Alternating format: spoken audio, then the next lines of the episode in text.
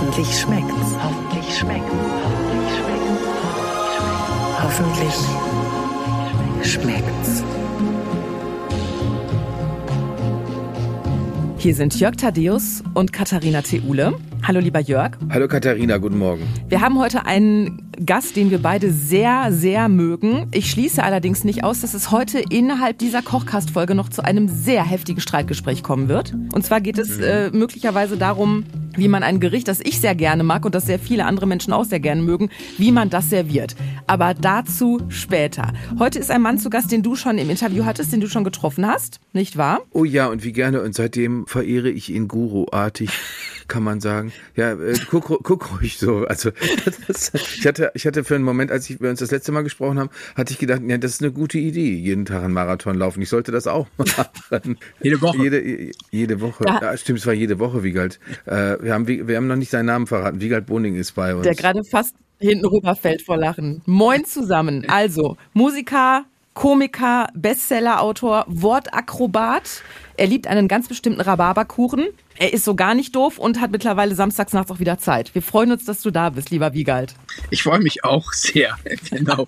Mittlerweile samstagsabends wieder Zeit ist sehr, sehr lustig. Wann war RTL Samstagnacht? 90er Jahre. Also Das ist doch gerade erst. 30 Jahre her jetzt. Seit 30 Jahren kann ich wieder samstagsabends auch was unternehmen. Und in Wirklichkeit konnte ich immer samstags was unternehmen, weil es freitags voraufgezeichnet wurde. Ja, wobei das ist vor vor allem, wenn man darauf sich bezieht, Katharina. Ich habe jetzt nochmal darüber nachgedacht, ob ich mal einen Onkel Dittmeier-Scherz über die Punika-Oase mache. Und wenn man das mit Leuten tut, die, äh, die jünger als 35 sind, ist man da sowas von draußen, weil die gucken einen unverständlich an und sagen, wo, wovon redet der alte dicke Onkel Mann? Dittmeier ist wie Ado mit der Goldkante oder das Oh ja. Ja, ja. Oder die Finger, die in dieses Spüli eingetaucht werden. Wie hieß die Dame nochmal? Tilly. Klappt's Genau. auch mit dem Nachbarn. Das war später, glaube ich. Das waren die. Spülmaschinen-Tabs. Oder Muli Next.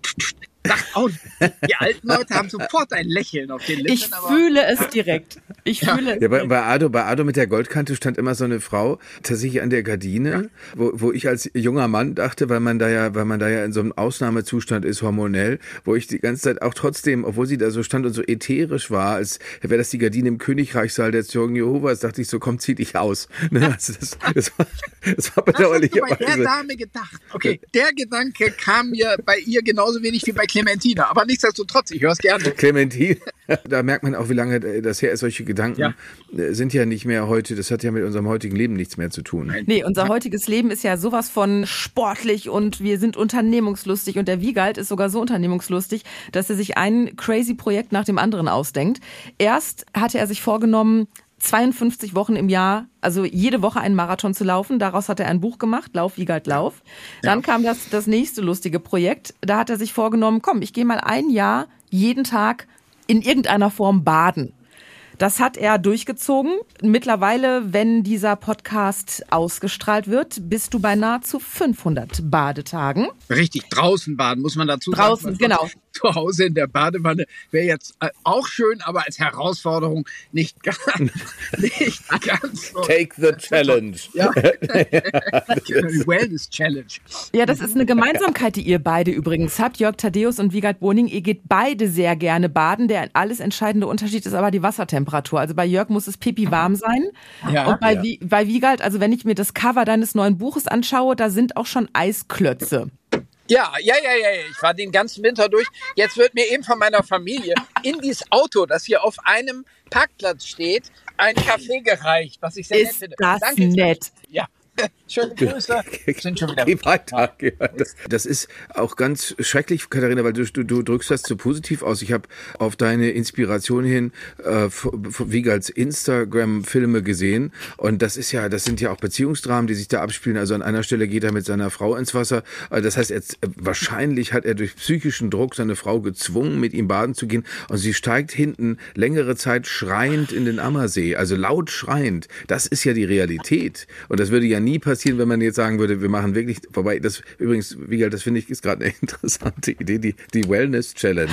Also von Deutschland von Nord nach Süd durch, durch Finde ich Wellnessbereiche sehr gut. arbeiten. Einfach nur so Friedrichsbad Baden-Baden am nächsten Tag. Nach 34 Tagen mit der Chlorvergiftung ausscheiden. Ja, das ist auch schön. Und dann die Steigerung wäre dann die Orgien-Challenge. Also ein jeden Tag von Orgie, zur Orgie. Das wäre auch schön. Ja. Ich bin hier in einem Latexclub in Wildeshausen. Ihr werdet es nicht glauben, Freunde. Genau. Ja, wenn man dafür nicht sogar bis nach Delmenhorst fahren muss. Ich bin mir nicht Ja, wer? Wilde Stadt. Delmenhorst, die kriminellste Stadt Deutschlands. Ja, und- nicht vergessen. Ist Ist das so? wirklich Ja. so? Die höchste Kriminalitätsrate, Delmenhorst. Ganz, ich habe mit Delmenhorst dann zusammen gewohnt und neun Jahre lang. Okay. Und sie waren dubios. Ja. Aus Delmenhorst stammt Sarah Connor und auch ihre Mutter, die, die den legendären Satz gesagt hat, äh, ich muss nur ein Herrenrad angucken, dann bin ich schon schwanger. Und das, das, fand, ich, das fand ich sehr groß. ja, ja. Aber okay, gut. Aber, aber, aber, aber zurück zum, zurück zum Ja. Baden, Katharina. Du wolltest ja, dich beeindruckt, du, du würdest ähm, theoretisch auch. Du, äh, also, ne, Katharina, du würdest das Also- schon machen wie Wiegald. Also ich sag mal so, in, in, ich habe Wiegals Buch äh, gelesen, über das wir heute natürlich auch reden wollen. Ein Jahr, 365 Badetage und was ich dabei über Schwimmen, Leben und tolle Hechte lernte. Und da habe ich, musste ich sehr lachen, relativ am Anfang, als Wiegald so seine ersten Badeversuche unternahm. Ich zitiere mal kurz. Ich tunke den großen Zeh ins Wasser und zucke zusammen. Für einen 5. Juni gar nicht mal so warm. Und das habe ich so gefühlt. Und dann habe ich aber gedacht, na ja, wenn man sich aber erstmal dran gewöhnt, mag ich kühleres Wasser ja auch. Ich finde das Mhm. ja hervorragend. Aber du bist schon echt fies unterwegs zwischenzeitlich, also die, so temperaturtechnisch. Da habe Ja. ich schon gedacht, oh, wow. Ja, ja, also wenn man das das ganze Jahr über macht, dann gibt's natürlich zwischendurch auch Tage, wo die Witterungsbedingungen äh, einen dazu nötigen, in, sagen wir mal, drei Grad kaltes Wasser einzusteigen. Der Einstieg selber ist aber Gewöhnungssache. Also das kriegt man dann schon ganz gut hin. Die Frage ist, wie lange kann man ausharren in diesem Wasser, äh, bevor man erfrorene Fingerkuppen kriegt zum Beispiel. Und da äh, muss man schon aufpassen, weil es im Minutenbereich wechseln kann. Also cum lari, cum blari, wie meine Oma sagte. Also schnell kann aus Spaß ernst werden und sieben Minuten mag schon noch akzeptabel sein, aber schon neun Minuten können ein einwöchiges Gefühl von Klebstoff auf den Fingerkuppen bewirken. Klebstoff auf den Fingern, so fühlt sich das So an. fühlt sich das dann an, als wenn man so eine dicke Schicht Uhu oben drauf hätte und man kann eine Woche lang auch beim Klavierspielen nicht zur Höchstleistung emporlaufen, weil die Fingerkuppen wirklich äh, schlechte Rückmeldungen nur geben.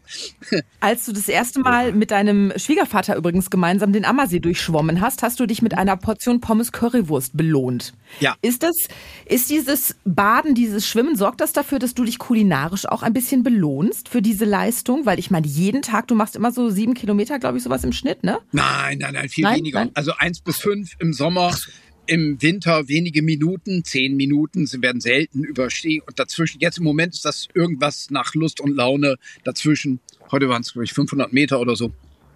Also nichts Besonderes. Aber äh, die Currywurst ist natürlich einerseits die Badefolklore, möchte ich mal sagen. Das gehört ja zum Schwimmbad oder zum Schwimmerlebnis dazu. Das ist so erlernt seit 100 Jahren wahrscheinlich. Zum Zweiten habe ich mal vor meiner Schwimmerkarriere von einem erfahrenen Outdoor-Schwimmer gehört, kaltes Wasser macht dick. Ich ko konnte diesen Satz zunächst mal nicht so wirklich einordnen. Natürlich gibt's da einerseits die Bewegung, die den Muskelaufbau fördert, gerade im Sommer.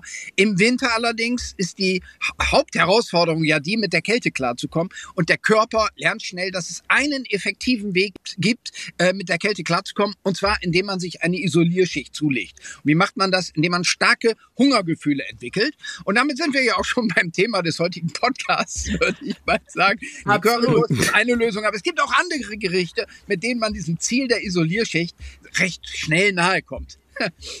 Das ist übrigens, Katharina, das ist viel häufiger. Es ist auch so, dass man sich auch dick laufen kann, weil man zu, das ist dann ein ganz normaler psychischer Effekt. Du gehst laufen, du schwitzt stark, du fühlst dich angestrengt. Und nehmen wir mal an, wenn du kein geübter Läufer bist, stellt sich dieses Gefühl schon nach 21 Minuten ein. Da hast du aber natürlich noch keine nennenswerte, also da hast du ungefähr die Kalorienleistung, was weiß ich, von zwei Möhren mit Öl. Äh, wenn du dann aber sagst, jetzt bin ich ja, ich bin ja schon Ausdauersportler, ich bin so gut wie Kenianer und wie, wie diese Leute oder die Radrennsportler muss ich auch mehrere riesige Teller Nudeln zu mir nehmen, dann äh, ja, dann ist, pa- passiert einfach das, was immer passiert, wenn man ganz viele Nudeln isst, man wird sehr sehr dick. Und äh, ich, das kann ich aus eigener bitterer Erfahrung sagen, also dass die dass die Belohnung oft viel viel größer ausgefallen ist als die eigentliche Tat, also als die eigentliche Leistung. Richtig. Und deswegen, das kann beim Schwimmen natürlich auch passieren. Jörg, wir beide sind da wahrscheinlich psychisch auch ähnlich strukturiert. Also ich sage das jetzt, kaltes Wasser macht dick, auch schon für als Entschuldigung vor mir selbst, dass ich also durch dieses tägliche Kaltbadeerlebnis nicht weiter abgenommen habe, sondern eher im Gegenteil. Das war vorher bei den 52 Marathons in Folge auch bei mir genau das Gleiche. Also 52 Marathons machen dick, könnte ich jetzt genauso als Lehrsatz hier in die Runde werfen. Das ist halt so. Nicht? Sag mal, wenn ihr, wenn ihr bei euch zu Hause kocht, wie muss ich mir diese Kochsituation vorstellen? Ich könnte mir vorstellen, also ich sehe euch, dich und deine Frau Theresa in der Küche. Ihr seid ja beides sehr musikalische Menschen. Theresa ist Opernsängerin. Ich stelle mir das so vor, einer schnippelt, der andere sitzt am Küchentisch, schnippelt da auch ein bisschen rum, singt ein paar Arien. Wie läuft das bei euch? Das Klavier steht tatsächlich nicht weit, aber wenn man ja doch immer schmutzige Hände hat beim Kochen, wird das selten miteinander vermengt. Also ich gehe da jetzt eher, es ist ein Sonderfall, dass ich jetzt schnell mal rübergehe, die fünf Meter und mit den ölverschmierten Fingern auf den Tasten rumdrücke. Nein, das passiert nur in Einzelfällen. Ähm, oft ist es auch so, dass wir gar nicht gemeinsam kochen, sondern einer von uns beiden kocht und der andere geht anderem Tagwerk nach. Das ist in Wirklichkeit die Regel. Ich könnte natürlich jetzt so ein Idyll beschwören, indem ich die Spezialfälle in den Mittelpunkt rücke, dass wir gemeinsam mal etwas herstellen. Oft ist es auch so, dass meine Frau kocht. Sie sagt, ich koche jetzt heute mal was und gibt mir dann Anweisungen, wie ich als Beikoch, möchte ich mal sagen, für das Schnibbeln des Gemüses zuständig bin und dann aber auch viele andere Arbeitsschritte auch noch mit übernehme, um dann anschließend meiner Frau Komplimente zu machen, wie gut das denn heute geschmeckt hat. Also sie hat wirklich toll gekocht, sage ich dann. Es ist enorm selbstlos, wie geil. Ja, das, äh, so, so, das ist ja egal, Hauptsache es schmeckt, wer das dann am Ende hergestellt hat. Das ist ja, das sind ja Details. Ja. Absolut. Ge gehen wir noch mal ganz kurz einen Schritt zurück. Du hast gesagt, du habe ich in einem Interview gehört, du kannst beziehungsweise in einem Podcast, du kannst überall wohnen, wo es einen gut sortierten Supermarkt gibt. Das bist sagt meine Lebenserfahrung, genau. Mhm. Bist du ein Mensch, der gerne einkauft, Lebensmittel zum Beispiel? Ja, ich komme aus einer Einzelhändlerfamilie. Also meine Großeltern väterlicherseits besaßen einen Tante-Emma-Laden, eine Kurzwarenhandlung. Äh, eigentlich ein Eier-Großhändler war Georg Boning in Wildeshausen. Äh, man sagt, er hat mit zwei Eiern angefangen und daraus ein Imperium gemacht. Das ist so ein Schnack da in der Gegend. Nicht? Und äh, ich glaube, dieses Einzelhändlergehen, das steckt auch in mir. Also ich wäre auch der Kandidat für, keine Ahnung, so eine Rewe oder Edeka-Filiale. Familie Boning. Dann, und dann würde man immer in so einem Kittel rumlaufen, morgens schon sich an die Kasse setzen als Erster. Und das macht mir großen Spaß. Ich gehöre auch zu den Leuten, die viele Stunden damit zubringen können, an Supermarktregalen einfach die Produkte zu würdigen, weil ich finde, dass jetzt leben wir schon im Kapitalismus. Einer der großen Vorzüge des Kapitalismus ist doch die unerhörte Warenvielfalt, die er hervorgebracht hat. Und das finde ich ist ein, ein Entertainment. Mehr brauche ich eigentlich gar nicht als ein paar gut sortierte Regale, um mich dann daran zu erfreuen, was es überhaupt alles gibt. Schon im Bereich, keine Ahnung, Couscous, nicht? Daneben Reis im Kochbeutel und was ist nicht die, die Warenvielfalt selber, an der kann ich mich ergötzen. Also das ist mit das Schönste, was ich im Leben kenne. Ich, ich, ich sehe das genau wie, wie Wiegald, Katharina. Du, du wohnst ja in der Nähe, wie ich weiß, Katharina, eines, eines wirklich entzückenden Edeka.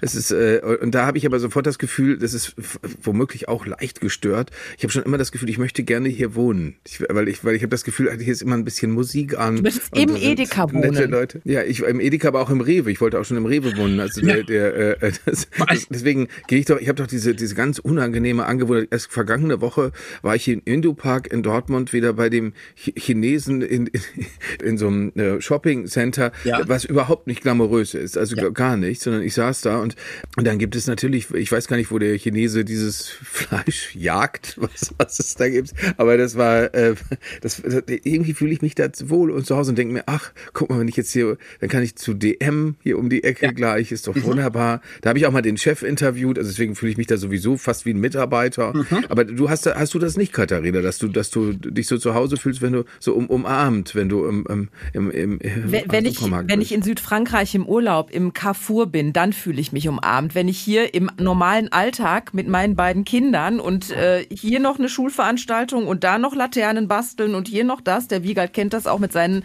drei kleinen Kindern, die er noch aktuell zu Hause hat. Es ist schon ordentlich getaktet und dann muss der Einkauf auch zack, zack, zack mal eben zwischendurch stattfinden. Da ist nichts mit gemütlich durch die Regale äh, sich schieben und die Produkte würdigen und die Gerüche in Ruhe genießen. Äh, Im Urlaub, wenn ich die Zeit dazu habe und die Muße, dann mache ich das äußerst gern. Dann finde ich, ist es auch ein, ein Erlebnis. Aber schon mit drei kleinen Kindern ist eine halbe Stunde im Supermarkt für mich wie ein Kurzurlaub. Also ich wünsche mir natürlich, ich könnte da jetzt zwei, drei Stunden rumstromern. Aber Jörg, wo du das sagst mit der Musik auch, das finde ich auch toll. Also dieses spezielle Radioprogramm, das hergestellt wird für Supermarktfilialen, das würde ich, ich habe immer überlegt, wie kommt man an diese Jobs ran? Wie kann man das machen? Dass man da auch ansagen darf den ganzen Tag. Wir begrüßen Sie recht herzlich und zu Corona-Zeiten denken Sie an Ihre Maske.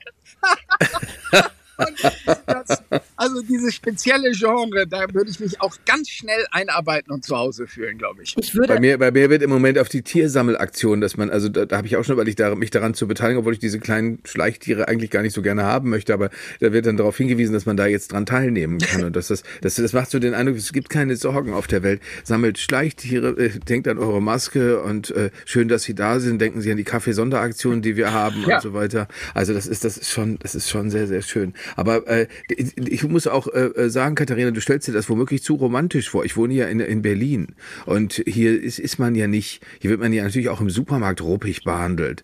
Also das ist ja nicht so, als würde man hier eingeladen mal, ach, wollen Sie mal an der Artischocke riechen oder sowas. Das ist natürlich überhaupt nicht der Fall. So, da kommt eher, guckt dich dann jemand so scheel an, was macht er denn da schon wieder Ladendiebstahl? Also, äh, aber, aber ich muss sagen, ich gehe, das, nachdem wir das Gespräch hatten mit Cynthia Bakomi, durch Zufall, es gibt hier ein, ein Edeka in einer sehr, sehr reichen Gegend. Da gehe ich jetzt nur noch hin, weil Cynthia Bakomi ihn Baducci's nennt. Nach einem Supermarkt in Manhattan, den sie mit ihrem Mann seinerzeit kennt. Und da gibt es angeblich die beste Fleischtheke der Bundesrepublik.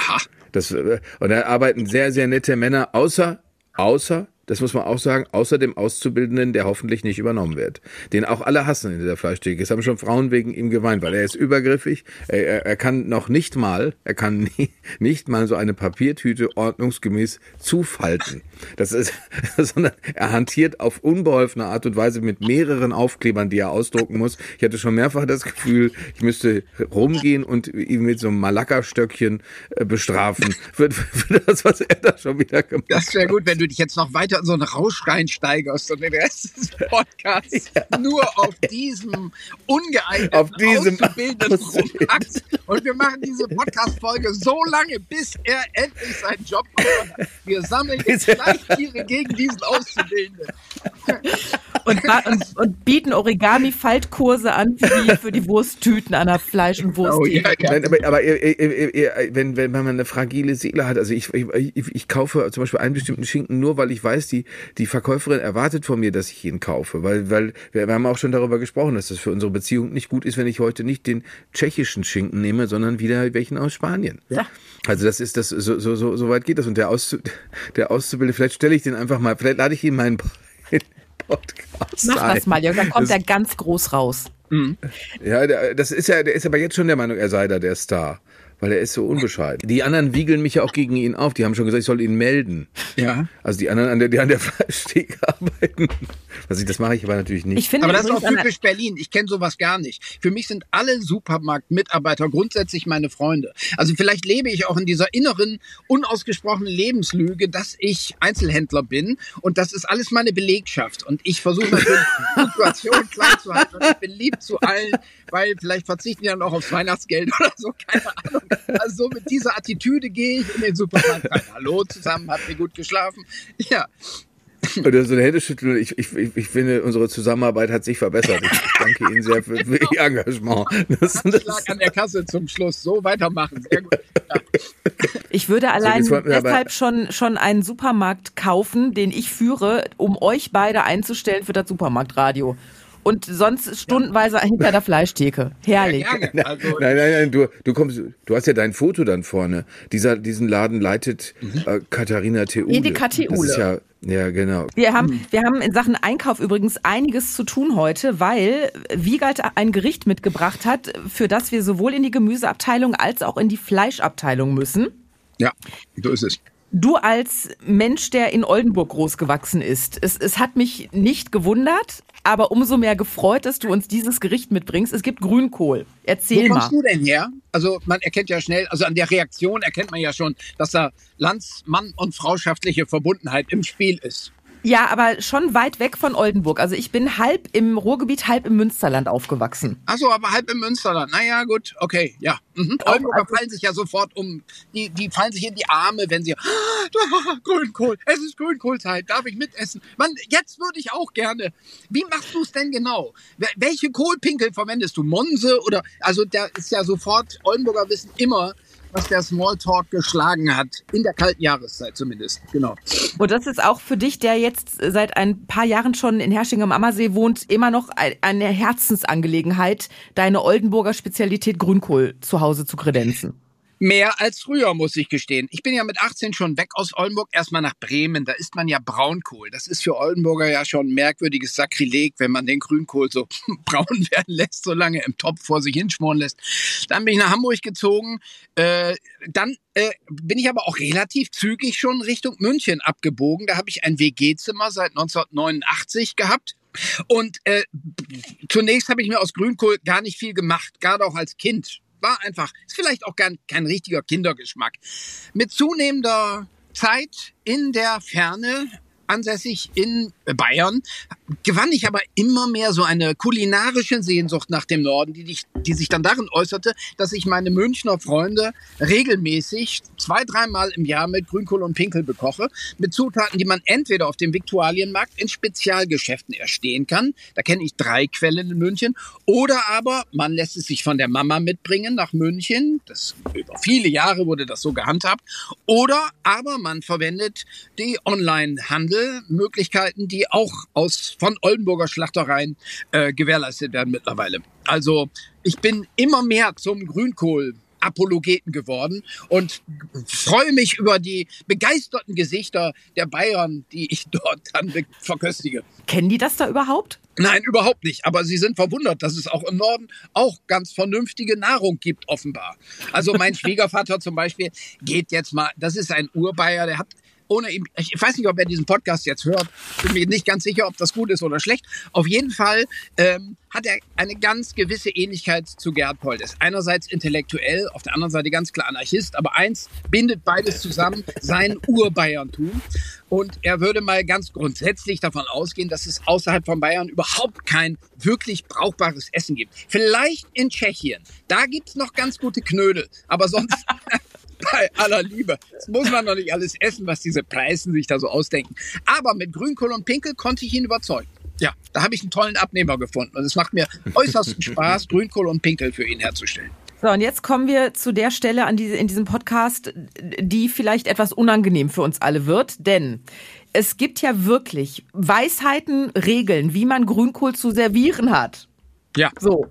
Ich glaube, dass ich anderer Meinung bin als du. Bitteschön. Jetzt erzähl mal, wie, wie soll, soll ich direkt erzählen? Mach bei, du, ja. bei mir kommen Grünkohl und Kartoffeln schon beim Kochvorgang gemeinsam in den Topf Ja. und werden nachher gestampft und Ja. gemeinsam in einem Gedöns serviert. So, also ich stampfe nicht. Ich nehme zwar mehlige Kartoffeln, stampfe sie aber nicht. Ähm, ich kann die auch dann nachträglich beigeben, aber ich gare die Kartoffeln zunächst mal einzeln.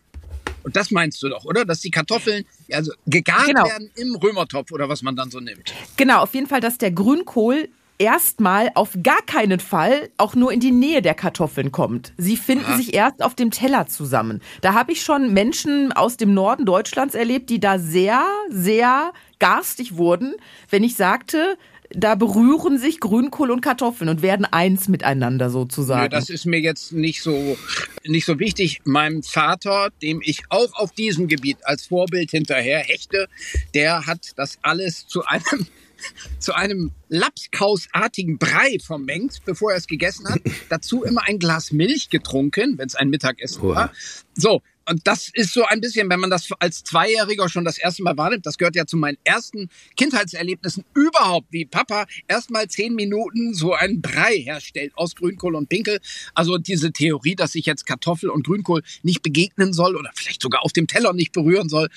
Ja, da kann ich nur eine Augenbraue hochziehen und mir meinen Teil denken. Aber ich persönlich handhabe es anders. Und wir leben ja in einem freien Land, da kann man Grünkohl und Pinkel zubereiten und auch verzehren, wie man möchte. Gott sei Absolut. Dank. Und da bin ich jetzt sehr froh, dass es doch hier harmonischer läuft, als ich befürchtet hatte. Ja. Ja, aber darf ich nochmal, weil ich jetzt nicht genau verstanden habe, wer, wer von euch beiden mischt das jetzt alles zusammen und wer tut es nicht? Also ich mische es auch zusammen. Aber erst auf dem Teller. Und du, Ja. Katharina? Bereits im Topf. Und da wird es auch zermanscht. Ja, ja, ja, ja. Ja, das, äh, Ja. Wie, wie Möhren Also der- ich durcheinander. muss ehr- ehrlicherweise sagen, ich kann euch da, äh, kann da, Überhaupt bin da, nicht folgen. Ja. äh, ich bin da sehr, sehr streng, weil ich finde, äh, vor dem Al- Altersheim möchte ich nicht Brei essen müssen.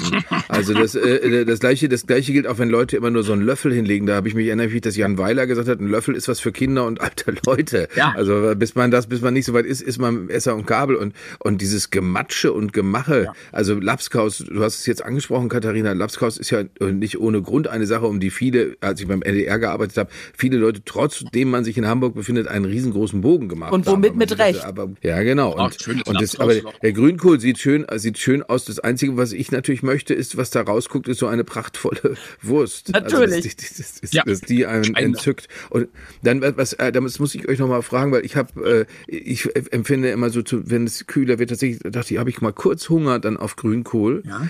Ich habe den aber schon oft in Restaurants gekriegt, da ist ja so dermaßen fettig, dass ich das Gefühl habe, meine, meine Gefäße setzen sich sofort zu und in weniger als 30 Minuten werde ich einen mindestens leichten Schlaganfall erleiden, weil Ja. es so fettig ist. Ihr, wie verhindert ihr, dass es so fettig wird? Ja, also erstmal dieses Gefühl, dass es in einer halben Stunde vorbei ist, erhöht ja das Geschmackserlebnis.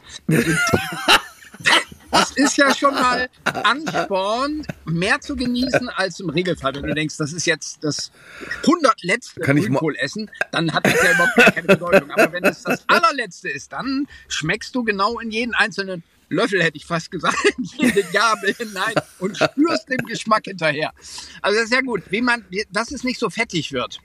Ähm, Eigentlich ist doch nur das Fleisch das die Zutat, die das Ganze vielleicht fettiger macht, oder? Ja, Also weniger Fleisch nehmen wäre dann, wäre dann gut. das Fleisch rausnehmen nach einer gewissen Zeit. So, das kann man Neben machen. den dicken Würsten, welches Fleisch mischt ihr denn da rein? Was wird eine Pinkel? Eine Kohlpinkel. Also das ist jetzt ein bisschen abstrus. Es gibt ja die Pinkel, die Pinkelwurst, die kommt jetzt zur, zum Grünkohl. Eine dieser diversen Pinkel, die am Ende auf dem Tisch stehen werden, wird aber geschreddert sozusagen und mit dem Kohl vermengt, damit auch die schon, damit der Kohl selber auch schon so ein Pinkelaroma hat.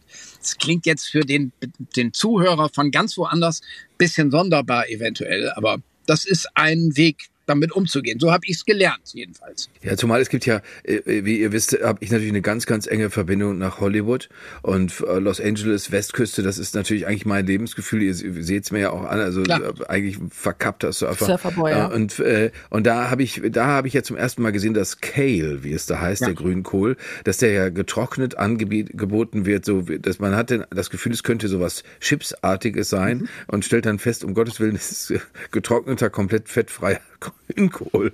das ist natürlich, das ist, ist, ist natürlich eine Fehlentwicklung, müssen wir sagen. Aber äh, ließe sich Grünkohl auch als naja, so, so ganz modernes Gericht machen, dass man eben tatsächlich womöglich zum Beispiel eine, eine wir, Katharina, wir hatten schon mal drüber gesprochen, eine, eine spanische Wurst, eine Chorizo da reinmacht oder dass man das so ganz, ganz Das muss der Wiegald als Experte beurteilen. Also, zwei Also. Das eine ist, in den letzten Jahren gibt es natürlich einen großen Aufschwung des Grünkohls, auch durch die Zubereitung von Smoothie. Da hat man ja schnell entdeckt, der Grünkohl-Smoothie ist ja so äh, woker Mainstream, möchte ich fast mal sagen. Und es gibt auch in Oldenburg spezialisierte Reiseunternehmen, die tatsächlich äh, Grünkohl-Themenreisen anbieten, auch nach Kalifornien um sich dort mit dem Schicksal des Grünkohl in der Ferne auseinanderzusetzen. Ich weiß nicht, wie erfolgreich das ist oder ob das ein Einzelfall war oder so, aber ich habe davon schon einmal gehört, wo ich schon das Wort woke verwendet habe. Ich glaube, dass der Grünkohl und Pinkel, dieses spezielle, dieses zeremonielle, durchaus auch etwas mit Identitätspolitik zu tun hat,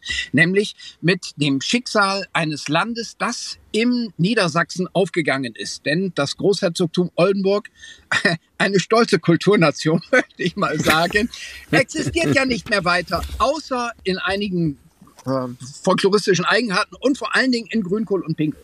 Und darum ist es für Oldenburger von größter Bedeutung, Grünkohl und Pinkel zu essen. Zumindest jetzt mal für die Traditionalisten. Die anderen, die nehmen Grünkohl dann in Form von Smoothies zu sich, aber Grünkohl eint sie alle sozusagen.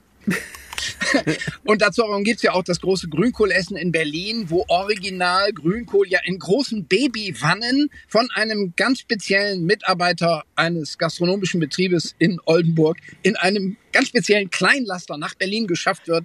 Und dann kriegt immer Christine Lambrecht oder wer auch immer mit Grünkohlkönigin. Die Gott sei Dank nicht, las ich neulich in der Süddeutschen Zeitung, weil da war ein großer Artikel über das Oldenburger Grünkohl. Wo, wo du es gerade sagst, Christian Lindner ist ja amtierender Grünkohlkönig in Oldenburg. Strebst ja. du eventuell an, ihm mal irgendwann im Amt nachzufolgen? Nein, du schüttelst energisch den Kopf. Nein, ich habe sämtliche politischen Ambitionen schon vor langer Zeit aufgegeben. Und du musst ja äh, irgendwas, musst irgendeine erste Geige in der Bundespolitik spielen, sonst bist du für diesen Grünkohlkönig-Job nicht geeignet. Ich darf vielleicht dazu sagen, dass ich bei diesem Grünkohlessen, das du ansprichst, Wiegald, schon mal eine Laudatio auf die Grünkohlkönigin halten durfte. Da wird tatsächlich dann sehr viel Grünkohl gegessen, aber ich habe auch immer so ein klein bisschen Angst vor diesen, vor diesen Grünkohlessen, weil dann sitzen da so Männer, die so aussehen wie ich, äh, äh, so mit so Stiernacken und sowas und roten Gesichtern und die trinken dann ja auch ganz viele Schnäpse und Bier und solche Sachen dazu, was ich ja alles überhaupt gar nicht schön finde. Also ich müsste eigentlich, vielleicht müsste ich, um klarzumachen, das eint uns nicht bei solchen Sachen auch in, in Mädchensachen erscheinen. Also das, äh, Heutzutage ist doch alles erlaubt, natürlich. Was spricht dagegen? Das kannst Absolut. du auf jeden Fall machen. Also das, äh, das, ich weiß als Kind, das toll, dass also. ich da höchst ungern dabei war und es wurde ja auch die die Erwachsenen wurden so ausgelassen, sage ich mal, was mir als hm. Kind äh, sehr ungute Gefühle beifügte. Also ich persönlich bin da früh traumatisiert in der Kindheit. Und du strebe überhaupt geselligen äh, Gemeinschaftsessen überhaupt nicht hinterher. Das ist, das ist nichts für mich bis heute. Isst du den Grünkohl dann nicht in Gesellschaft? Also du, das Doch, heißt, du ja. machst das dann nicht? Ja, zu fünf, zu sechs, zu zehn. Aber zehn ist dann auch so eine Obergrenze. Also sowas wie das Original Oldenburger Grünkohl in Berlin. Da das ist nichts für mich, glaube ich. Ich habe auch dann festgestellt, es ist auch gar nichts für mich. Aber Katharina, äh, wir, wir, dürfen, wir müssen immer wieder unsere vielen Hörerinnen und Hörer daran erinnern, dass trotzdem unser großes Kochevent geplant ist. Also wir, wir, ja. wir planen und wir zeichnen und wir, wir, wir, wir projektieren, aber, ja. aber es, es wird. Also das ist ja es hat mit Aasee, genau. Münster, also vielleicht im Kalten sogar, nee, oder? Naja, wir könnten kleine Grünkohlportionchen reichen zum Aufwärmen. Warum nicht? genau, das, oh, da, da legst du den Finger in die Wunde, Katharina. Äh, ist äh, äh, Grünkohl als Flying Buffet zu denken? Ich hasse das bei Veranstaltungen, da, wo es immer heißt, es gibt dann Fingerfood, weil man kriegt immer so ein Näpfchen. Da sind, da sind dann äh, vier kleine Kartoffelscheibchen und so, so ein mikroskopisch großes Frikadellchen. Und wenn man dann fragt, darf ich noch eins, wirkt es natürlich gleich gefräßig, so als sei das die normale Portion, die man, die man isst. Ihr könnt natürlich so eine Kohlfahrt vorne wegziehen. Also das, äh, man geht ja mit dem Bollerwagen durch die Gegend genau. erstmal Kilometer Wanderung mit einem Eierbecher umgehängt, in dem dann Schnaps ausgeschenkt wird. Also das ist ja eigentlich die, die traditionelle Vorwegnahme von Fingerfood in flüssiger Form sozusagen, wenn du dann mit so einem Nordhäuser oder mit einem Bommerlunder oder sowas dann rumgehst. ähm, ja, und wir müssen so Sachen wie Gummistiefelweitwurf bedenken. Also das wird doch auch alles so, so diese interessanten Sportarten werden doch auf diesen Kohlfahrten durchgeführt, oder nicht? Traditionell wird geboselt, aber das, ich kenne mich nicht in allen Soziotopen aus. Vielleicht gibt's auch in Oldenburg Gummistiefelweitwerfer, die das für Traditionsgut halten. Boseln ist, ähm, also jetzt von der, vom Bewegungsablauf her wie Kegeln. Du gehst außerhalb von Oldenburg in eine Landschaft, wo es viele sehr, sehr schnurgerade Straßen gibt, mit wenig Verkehr. Jetzt zwei Mannschaften, reihum nimmt man diese Boselkugel und versucht möglichst weit auf der geraden Straße äh, das Sportgerät voranzutreiben. Irgendwann landet ihr im Straßengraben, dann kommt das andere Team dran und der nächste dann aus deiner eigenen Mannschaft. Zwischendurch wird, muss man sich natürlich immer wieder aufwärmen mit dem Eierbecher, der mit Korn gefüllt wird. Natürlich. Ja, irgendwann erreicht man die Ausflugsgaststätte, wo dann schon Kohl und Pinkel bereitsteht, um zum angenehmen Teil des Tages überzugehen. Ich wollte gerade sagen, lass uns doch einfach direkt durchfahren.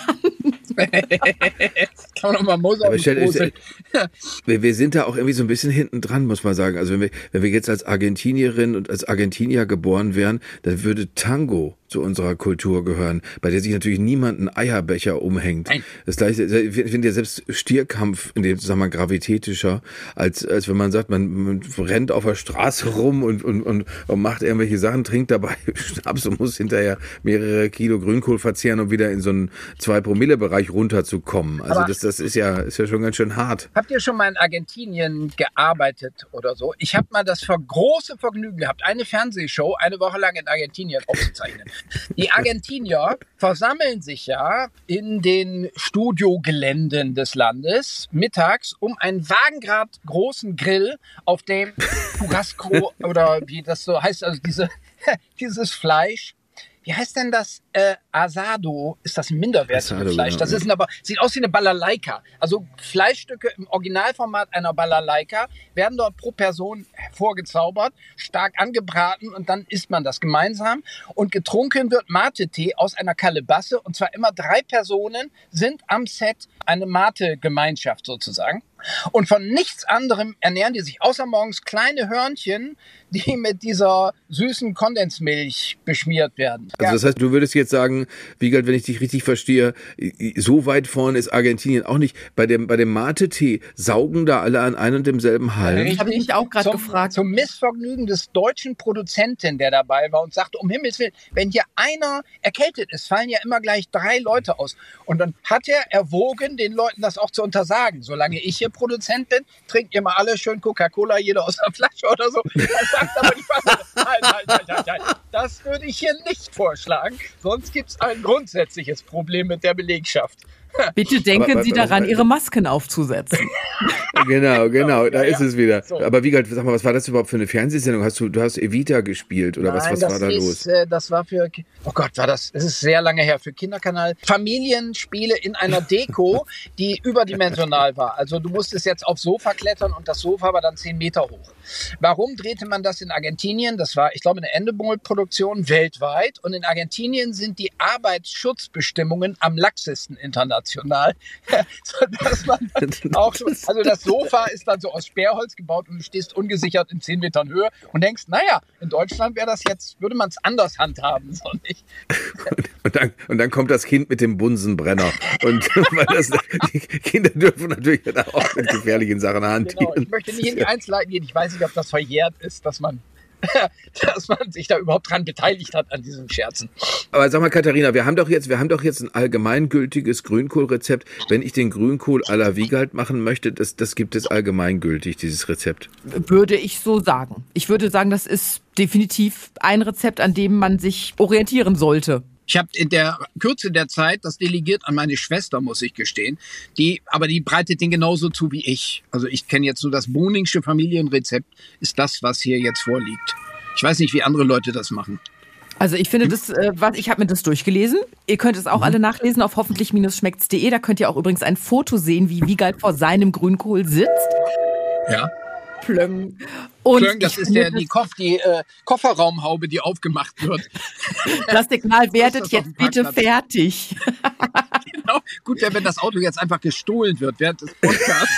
so abgeschleppt rückwärts und man landet irgendwo im Ich, Nachbarland. wür ich würde allen Kochkasthörerinnen und Kochkasthörern auf jeden Fall dringend nahelegen, äh, Wiegalds äh, das Boningsche Grünkohlrezept mal nachzukochen und sich danach gemütlich aufs Sofa zu setzen und Wiegalds neues Buch zu lesen. Ein Jahr, 365 Badetage und was ich dabei über Schwimmen, Leben und tolle Hechte lernte. Also Herr Boning geht baden, heißt das Buch, erschienen bei Gräf und Unzer. Ich muss ganz kurz dazu sagen, ich dachte erst, Boah, 365 Tage. Jetzt erzählt der Boning hier jeden Tag über irgendwelche Schwimmerlebnisse. Ich werde nach Tag drei einschlafen. Nein, es ist unglaublich amüsant und unterhaltsam, sehr lustig und lest es. Es ist toll. Lieber Dankeschön. Ich bin weiterhin selber unsicher, ob es lesenswert ist. Aber wenn du das so erzählst, dann gl glaube ich dir. Aber nur noch eine Frage, weil, weil ich habe extra hier diese, diesen Hintergrund gewählt, damit, äh, äh, weil ich darf ja am Wannsee wohnen Ja. und habe natürlich jetzt ein enorm schlechtes Gefühl, weil ich war offen gestanden, ich wohne jetzt hier schon sieben Jahre, ich war noch nie da drin baden, ich bin nur einmal reingefallen in Ja. den Wannsee, aber das war, war gar nicht beabsichtigt. Äh, äh, und du hast, du sagst aber, du sagst ja selber, Wiegald, du bist eigentlich von Haus aus äh, nicht äh, die, der totale Wassermann, der also schon irgendwas Null. Neptunartiges in sich spürt, und, sondern, sondern äh, du hast dich Gegenteil. überwunden. Du- Ja, Wasserratte äh, war meine Schwester, ich war immer die Landratte und aber man kann sich natürlich einfach zwingen. man kann gegen sämtliche Gewohnheiten einfach mal ganz andere wässrige Seiten aufziehen. Das habe ich jetzt gemacht. Im Wannsee war ich neulich. Das war noch i- September während der. Blaueigenblüte. Und das, diese Blaueigenblüte sah übrigens original genauso aus wie Grünkohl-Smoothie, um den Bogen zu schlagen. Ich bin dann rüber zum alten Wannseebad mit leichten Ekelgefühlen, weil wenn man da so durch diesen Smoothie durchkrault, ist nicht so schön. Und dort, das war aber noch früh morgens und da war eine Bademeisterin, die sagte, ich darf hier nicht an Land gehen, Sie müssen jetzt woanders hin. Das ist ja toll. Können Sie mich denn nicht wenigstens einmal kurz rauslassen? Nein, das geht nicht. Wir müssen wieder rüberschwimmen zur anderen Seite. Hier darf man ja nicht. Sag ich jetzt mal unter uns, hier muss es doch irgendeine Ecke geben, wo man jetzt hier an Land kommt. Und dann sagt sie, ja, am Pennerstrand, hier 100 Meter die Richtung. In Ordnung. Gut, so heißt das bei Ihnen. Ja, so heißt das bei uns. Also das Ja, der, der, mit dem Genau. der, der, der, am Pennerstrand übernachten tatsächlich Obdachlose. Und wie ich mittlerweile weiß, gibt es da so das äh, Prinzip, dass, äh, dass ei- einzelne Obdachlose, die als Erste da waren oder besonders kraftvoll sind, die, die nehmen an, bei anderen Obdachlosen Miete dafür, dass sie da auch wohnen dürfen. Und da mischt sich natürlich von außen keiner ein, weil das eine sehr ungemütliche Truppe natürlich ist, diese Das, Leute. Also, richtig, aber es war unbelebt. Also der Strand, da war wenig Betrieb, als ich dann dort ankam morgens um neun. ach so, und dann haben sie dich einfach an, ohne, ohne Gebühr an Land Ehrlich gesagt, gelassen. vielleicht war ich auch an der falschen Stelle. Also mir ist dort niemand begegnet, der zum Begriff Pennerstrand passen könnte.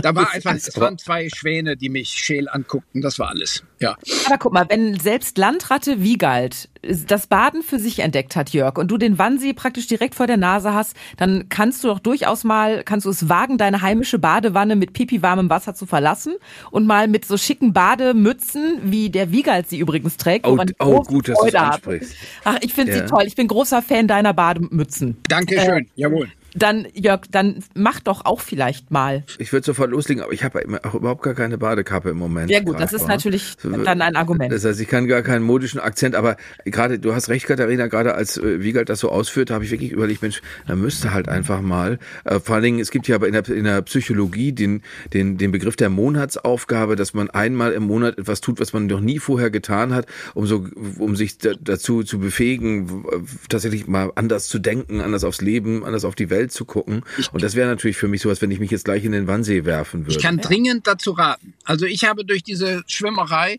die abstrusesten touristischen Erlebnisse gesammelt. Vor allen Dingen, also das Körperliche und so, das ist jetzt nicht so wahnsinnig. Das ist auch spannend, aber es ist nicht so spannend wie das, was ich da so keine Ahnung, morgens um sechs in London am Tag der Königskrönung. Wo geht man da baden, nachdem alle Parks abgesperrt sind? Es bleibt nur die Themse, die aber alle 50 Meter von schwer bewaffneten Soldaten bewacht wird. Wie kommt man dann da rein? Meine Managerin lenkte ab und fragte so ganz schlecht, wo ist denn hier der Akkreditierungscontainer? Und ich zog mich schnell aus, ging ins Wasser über eine Treppe, machte 20 Züge und kam wieder raus, zog mich blitzartig an. Das sind Erlebnisse, die bleiben natürlich. Alles Wunderbar. nachzulesen in Herr Boning geht baden und äh, das Rezept mit dem Grünkohl von Wiegald Boning gibt's auf hoffentlich-schmeckt's.de.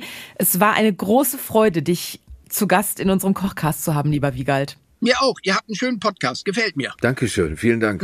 Mach's gut, Wiegald. Bis dann. Schönen Tag. Tschüss. Ach, was schön, so eine Freude. Können wir dich für Grünkohl noch irgendwie begeistern, Jörg? Ja, ich, ich will mal, ich, äh, wenn wenn man da was ausprobiert und dann habe ich natürlich immer die Furcht, dass dann Leute sagen, ja, ist okay, aber, aber so richtig, wie wir das von zu Hause kennen, so wie Wiegald das ja auch sagte, das starke Rezept von zu Hause ist dann doch besser.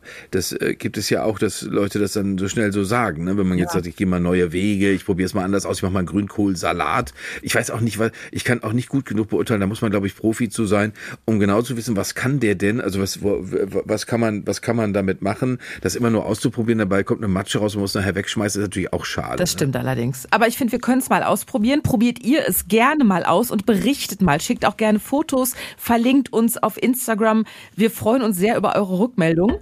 Und jetzt würde ich sagen, einen schönen Tag noch, lieber Jörg. Dir auch, Katharina. Schwimm Vielen nicht, Dank für heute. Schwimm nicht zu weit raus. Nein, nein, natürlich nicht. Hoffentlich schmeckt's.